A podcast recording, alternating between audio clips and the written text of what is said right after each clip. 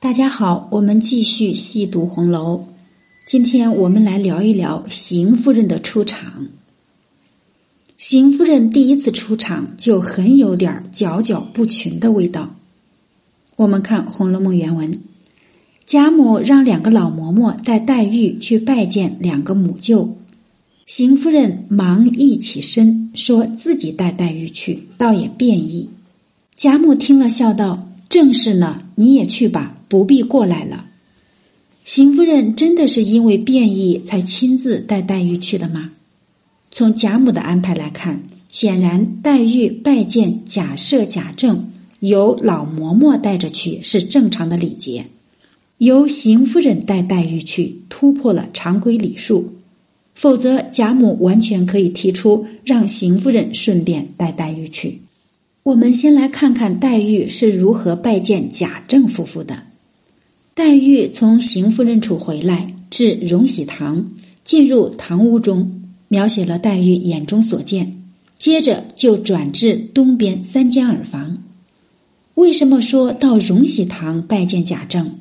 我们看后文，原来王夫人时常居坐宴席，亦不在这正室，而在东边三间耳房，故嬷嬷们带黛玉去耳房见王夫人。然而，王夫人仍然不在耳房，而是在东廊三间小正房内，让丫鬟请黛玉去那边相见。蒙本批语：“唤去见，方是舅母，方是大家风范。”对比黛玉见贾赦、贾政两个过程，我们大概可以看出，邢夫人带黛玉见贾赦的过程确实有些不慎和礼节。邢夫人对待黛玉过于殷勤，失去了长辈的威仪，缺少大家风范。蒙本批语兼此邢夫人。黛玉随邢夫人坐车进院，邢夫人亲自携黛玉上车进院，苦留黛玉用饭，表现得非常亲切。只是黛玉上车过门口，应自有丫鬟搀扶，邢夫人亲携黛玉。虽然可以解释为他这样做显得亲近，但以邢夫人性情和日常为人处事，如果说邢夫人没有其他目的，恐怕大多数人是不相信的。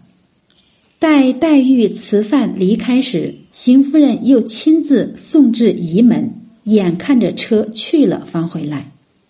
邢夫人送黛玉至仪门，礼节上有些过了。他完全可以跟大家送他和黛玉那样，将黛玉送至穿堂前类似的位置，让下人们再送。黛玉拜见贾赦，邢夫人安排的是命人到外面书房请贾赦。这个外面很迷惑人，不知道是外书房还是正室外面的书房。如果是正室外面的书房，邢夫人的做法明显是不合规矩。即使是外书房，让贾赦回来见黛玉，似乎与礼节上也不合。但这个暂不确定，需要方家指证。邢夫人的所有行动也与她的尴尬地位相关。